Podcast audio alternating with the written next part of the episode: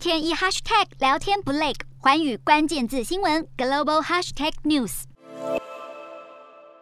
这一节的寰宇大话题要来关注到的是中国经济现在面临的四大威胁。那么前花旗银行的执行长罗德斯以及非营利组织三十人小组的执行长呢麦金托什，他们日前是共同投书到了 CNBC，他们就指出了中国经济现在面临的四大威胁，其实就包含了清零政策、房市疲弱、高风险的外部贷款以及乌俄战争。那么接下来，我们就要先从疫情的部分开始看起。那么中国的清零政策，其实就是目前全球最严厉的因应措施。中国在预防病毒方面的强硬立场，其实是有带来巨大的好处。因为中国在二零二零年和二零二一年的时候，基本上他们是没有什么病毒的。但是就随着病毒的变异以及迅速的传播，其实这些措施的成本可能是会慢慢的提高。那么中国有多地的城市正在实施封锁，那么这种清零政策。难以维持，而且其实负面经济的影响将会在未来几个月就会开始慢慢的显现出来，所以经济学家其实他们已经纷纷的下调了中国的经济成长预测。那么再来要看到就是中国房市的动荡，中国房企违约案件其实是持续的增加当中。那么去年从恒大集团开始，中国房企的违约案件就创了纪录最高，所以标普现在就估计了中国百分之二十到百分之四十的房企都可能会面临。违约，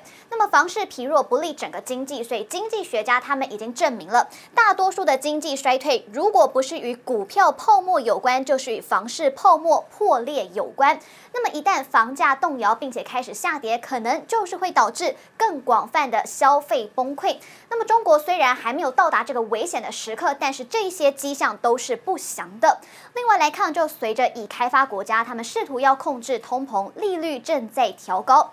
那么，为了要配合北京当局他们推动的一带一路的倡议，中国的银行向全球许多低收入的国家是提供了贷款。这些贷款不仅是让这些国家的资产负债表吃紧，那也给中国的银行带来了不良贷款的负担，进而就是会影响到经营绩效。那么，这些银行是中国国内投资企业和经济的重要融资管道。所以，根据一份报告就显示了，北京一带一路其实已经让开发中国家背负了至少三千八百五十亿美元的债务，中国因此接下来他们可能会面临三个危机。那么第一个呢，就是开发中国家债务违约；第二个就是中国最大银行和国有贷款机构账面上的不良贷款；以及最后一个就是如果在繁重的贷款条件当中，那去扣押开发中国家的资产，其实会对外交还有地缘政治的利益都会造成附带的损害。那么最后要来看到就是呢，为中国经济供。提供成长动力的全球化，其实，在疫情大流行以及乌俄战争的压力之下，可能会停滞不前，